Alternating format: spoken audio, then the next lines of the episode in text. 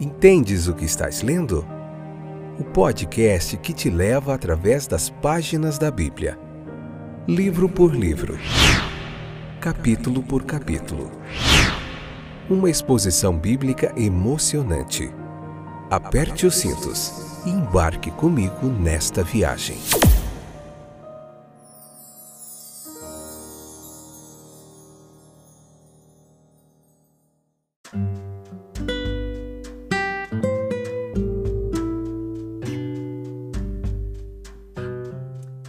Olá, como vai vocês? Estão animados, animadas para mais um episódio do podcast Entendes o que estás lendo? Espero que você esteja entendendo. Hoje nós vamos começar o capítulo 12 de Lucas, Evangelho segundo São Lucas. Hoje episódio 307, essa é a quarta temporada onde nós estamos vendo o Evangelho de Lucas capítulo por capítulo, toda a sua teologia, todo o seu ensino, tudo aquilo que nós precisamos fazer para aplicar todo esse conhecimento nas nossas vidas diárias, para viver uma vida em abundância na presença de Deus. Então veja comigo, meus queridos, que é, deixa eu ver, esqueci o que eu ia falar. deixa eu lembrar aqui. É, vocês estão bem? Espero que vocês estejam ótimos. Lembrei, é, o filósofo Sócrates dizia que Feliz o homem que sabe que não sabe nada. Né? Quando nós acharmos que estamos, já sabemos tudo, não vai existir mais motivação nenhuma para o aprendizado. Então espero que você esteja completamente motivado e motivada para aprender mais da palavra de Deus, tá bom? Então leia o capítulo 12, vem para cá, convida mais gente e vamos juntos nessa grande comunidade de interessados em ouvir a palavra de Deus, unidos aí pelas ondas da internet, né? Unidos aí na rede mundial de computadores, pessoas de vários lugares do mundo. Então nós vemos no capítulo 12, do versículo 1 ao 12, um chamado à coragem. Tudo que nós vamos ver hoje aqui, vou dar uma resumidinha para você.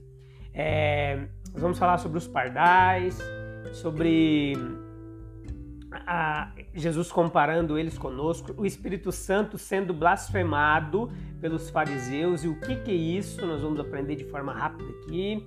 Nós vamos ver também como um homem ele pode cometer o grande erro que é de ficar satisfeito com as coisas, versículo 15, e como isso é prejudicial às suas vidas. Vamos lá? Então vamos lá. A comoção entre os escribas e fariseus que nós vemos aqui nesse capítulo 12 e o nosso Senhor ali parece ter aumentado. Essa rivalidade deles parece que aumentou a audiência daqueles que se interessavam mais ainda por ouvir as palavras de Jesus. Pois encontramos uma multidão inumerável, é o que relata o texto, pisando uns sobre os outros no empurra-empurra na ânsia de ouvi-lo. O seu assunto neste momento é importante, por quê? Porque é uma denúncia da hipocrisia farisaica e um chamado à coragem sob a sua oposição certa. Temos que notar aqui é a cura para a hipocrisia, versículo 1 ao 3. O que, que é isso? O nosso Senhor, ele traz isso em uma revelação distinta de que tudo ainda está para ser arrastado para a luz do dia. Veja as suas palavras: não há nada encoberto que não venha a ser revelado, nem oculto que não venha a ser conhecido. Tudo o que parece é construído sobre o princípio bíblico. Estamos todos vivendo vidas públicas. Por isso, nosso Senhor recomenda que as pessoas falem se tiverem que fazê-lo no oculto.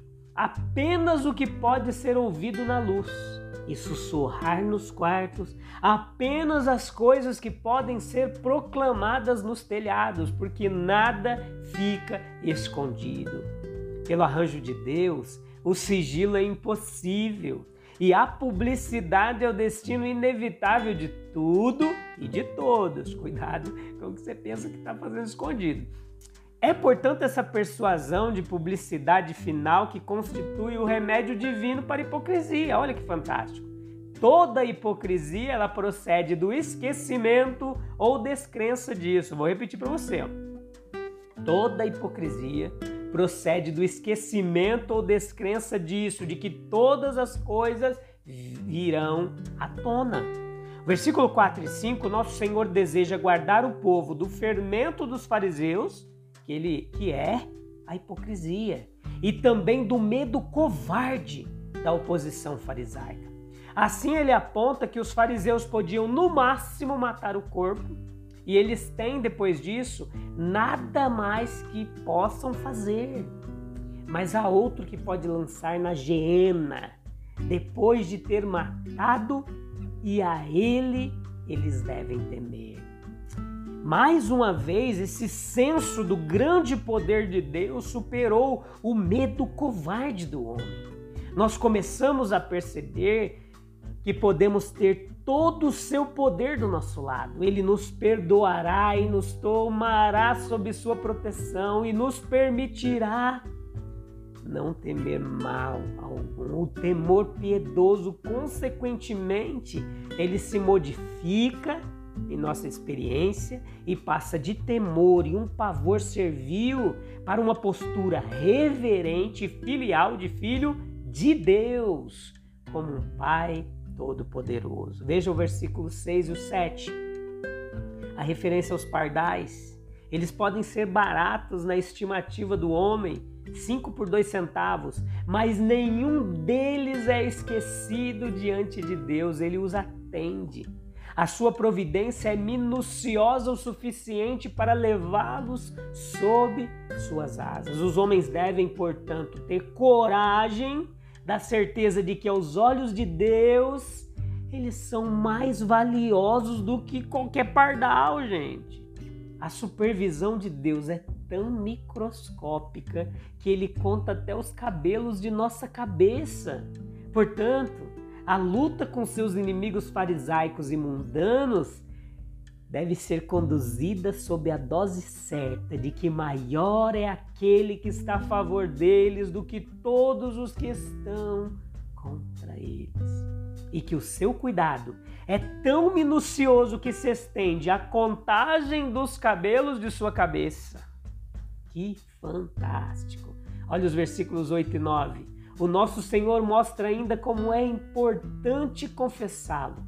Mas na outra vida haverá outra confissão. A confissão diante dos anjos, sim, as, diante das almas corajosas que confessaram a Cristo aqui. Por outro lado, deve haver uma negação dos covardes que negaram a Cristo aqui da publicidade da vida futura. Portanto, o nosso Senhor extrai as considerações adequadas para reunir almas ao seu redor em uma confissão corajosa. E não pode haver dúvida de que esta grande publicidade que o nosso Senhor coloca na vida futura é uma fonte de coragem para as almas que lutam contra a oposição, contra a perseguição em diversas partes do nosso planeta o tipo mais elevado de coragem pode sem dúvida ser produzido através da doutrina de uma vida futura, com as suas recompensas e punições também, para aqueles que negaram, certamente. O versículo 10, a introdução do Espírito Santo em conexão com a oposição farisaica que parece ter sido sugerida desta maneira. Veja comigo: os fariseus, não contentes com caluniar e difamar Cristo, professavam rastrear seu poder sobre os demônios até a sua fonte. Isso eles afirmaram, não era o Espírito Santo, mas Beuzebu dentro dele. Ou seja, eles atribuíam os resultados espirituais a uma origem diabólica. E dessa forma é que eles blasfemaram contra o Espírito Santo. Agora, o nosso Senhor, em sua mansidão, humildade de espírito, declara que há perdão por palavras injustas contra ele, mas adverte: aqueles que estão interpretando mal a obra do Espírito, que a blasfêmia contra ele, se continuada, não poderá ser perdoada. Agora esse assunto do pecado imperdoável, ele deu origem a muita discussão entre as várias linhas teológicas, né? Mas talvez a melhor visão seja aquela adotada por teólogos que definem isso como, anota aí, ó, um estado interno da mais alta pecaminosidade que não pode ser mudada e se mostra em palavras e ações resistindo ou deliberadamente colocando a alma contra as influências do Espírito Santo. Sim, essa definição é perfeita e clara. Nos versículos 11 e 12, o espírito caluniado, ele sustentaria os confessores, as testemunhas de Cristo quando estas estivessem diante de seus inimigos. De modo que tudo que os homens provados tinham que fazer era confiar nas inspirações de Deus. E ele nunca falharia com eles, jamais. O Espírito Santo ele incitaria tais palavras e pensamentos que garantiriam de sua parte uma boa confissão. E uma ajuda semelhante deve ser esperada por todas as testemunhas de Cristo ao confrontarem o mundo que se opõe a eles e a palavra de Deus. Se confiarmos em sua ajuda, ele nunca, jamais falhará. É claro que isso não estimula a ociosidade, a falta de preparação para as emergências da vida. É mais provável que o espírito ele inspire um homem estudioso, cuidadoso e que ora do que um ocioso autossuficiente, né, meus queridos? Mas a confiança nas inspirações do Espírito nunca deve ser tomada ou tornada desnecessária ou duvidosa por qualquer premeditações prudentes que nós tenhamos. Nós devemos ser instrumentos do Espírito e agir de modo digno nosso alto chamado. O nosso Senhor nos ensinou muito sobre nós mesmos o valor inestimável de nossa natureza espiritual em nossas próprias almas, a verdadeira excelência de uma vida humana, mas ele nos ensinou ainda mais de si mesmo, de suas relações com o Divino Pai, de sua superioridade essencial, mesmo para o maior entre a humanidade, de sua tristeza e sua morte, em nome da raça humana, da sua missão de iluminar, de redimir e de satisfazer as almas dos homens. Sim. Ele não apenas afirmou, mas frequentemente e enfaticamente ele insistiu a doutrina de que, se quisermos viver a vida, devemos entrar numa relação pessoal com Ele, mais próxima dele confiando nele, amando, permanecendo, seguindo, fazendo dele refúgio do coração, meus queridos, um soberano da alma, Senhor da vida. Não sua verdade, mas ele mesmo é a fonte de nossa força e de nossa esperança. Ele insistiu em um claro reconhecimento de sua autoridade e posição real. Ele nos fará confessá-lo diante dos homens e como nós faremos isso? Como isso acontece, meus queridos? Em um país não cristão, acontece confessando a fé cristã, declarando diante de todos que Jesus Cristo é o único mestre da verdade e Senhor do homem. Em um país cristão, acontece deixando claro que o aceitamos como Senhor a quem vivemos para servir. Provavelmente, nós acharemos correto fazer isso ligando-nos a alguma comunidade cristã em particular, também pelo culto regular e público à pessoa de Cristo, mas certamente, em todos os casos, é prestando honra ao seu nome, defendendo contra seus inimigos a verdade e o valor da sua palavra, traduzindo sua vontade em vida humana ativa em todos os departamentos de nossa vida no, na, na área doméstica, social, comercial, política e eclesiástica. Chegará o dia em que encontraremos nosso Mestre e então ele nos dirá o que pensa de nós. Já pensou nisso? O que será que ele pensa de você?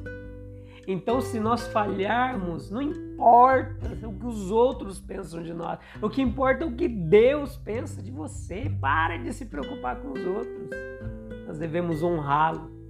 Diante dos anjos de Deus, ele se recusará a nos honrar se nós também é, é, negarmos a ele aqui. O que está envolvido nessa negação, meus queridos? A pior de todas as exclusões, a exclusão do favor, do lar, de Deus. Então, se o honrarmos, ele nos reconhecerá como seus. Em meio ao importante ensinamento de Nosso Senhor, surge um interlúdio, por causa de um irmão que havia sido prejudicado em sua parte da herança, apelando por reparação a Cristo. A gente vê isso aqui no texto. Ele queria que o nosso Senhor desempenhasse o papel de um advogado. E isso o nosso Senhor deliberadamente se recusa a fazer, indicando que ele veio ao mundo para um trabalho mais elevado do que a arbitragem humana, mundana o nosso Senhor faz muito melhor pelo pobre irmão do que se ele tivesse se tornado o seu conciliador, o seu árbitro. Ele o adverte contra a cobiça e indica que a vida de um homem não consiste na abundância das coisas que ele possui. Quando nós vamos aprender isso? Ele conta uma parábola sobre certo homem rico cuja preocupação era multiplicar seus bens, mas ao fazê-lo, o que acontece? Ele é surpreendido pela morte. Ele deixa sua riqueza para trás, entra no outro mundo totalmente pobre. Se por essa advertência oportuna o nosso Senhor conseguir levar o pretendente à posse de melhores riquezas, então tudo ficará bem. Nós notamos aqui que o homem pode ficar satisfeito com coisas, versículo 15. Esse é o grande erro que os homens estão cometendo eles imaginam que as coisas podem satisfazer seus corações, considerando que somos constituídos de tal forma, com nossas afeições, emoções, que a comunhão com as pessoas e com Deus é indispensável para qualquer medida de satisfação. E aí todo esforço, consequentemente, para se contentar com coisas, com presentes, quando o doador é deixado de lado, se mostra em vão. Nenhuma abundância pode satisfazer o desejo do coração e o desejo febril de mais e mais riqueza por parte dos homens que demonstra simplesmente que eles estão no caminho errado. E que a satisfação nunca pode ser encontrada nas coisas, jamais. A cobiça, consequentemente, como idolatria das coisas, é um erro total. Interpreta mal a natureza humana e está fadada a uma terrível decepção. E depois que os seus celeiros maiores forem construídos ao longo dos anos inquietos, ele alcançará, ele espera um tempo em que ele estará em condições de dizer à sua alma: Alma, você tem muitos bens em depósito para muitos anos, comer, beber e ser feliz. Toda preocupação e aflição deve ser superadas antes que o descanso possa vir. A ideia dele é ter riqueza pela riqueza por uma certa medida de sucesso. A experiência de todos os homens é que o descanso nunca será alcançado nessa linha. É algo que não pode ser comprado só é dado por Deus. Nunca nós ouvimos falar de milionários carregando suas bolsas de dinheiro com eles quando eles morrem. As coisas que foram acumuladas com tanta ansiedade permanecem para serem divididas entre os herdeiros, para eles ficarem brigando. Enquanto o proprietário vai para um outro mundo absolutamente sem um tostão. O estado que a morte o reduz é realmente lamentável e tendo esquecido Deus, o doador, pela ocupação com seus dons, ele enfrenta o seu juiz, uma alma miserável, recebe uma demissão do Deus gracioso, cuja generosidade foi ignorada e cujo ser foi desprezado. Volte no próximo episódio que a gente vai continuar aprendendo mais da palavra de Deus, tá bom? A gente encerra aqui e a gente se vê em breve, muito breve, no episódio segundo do capítulo 12. Um abraço, Deus abençoe até lá.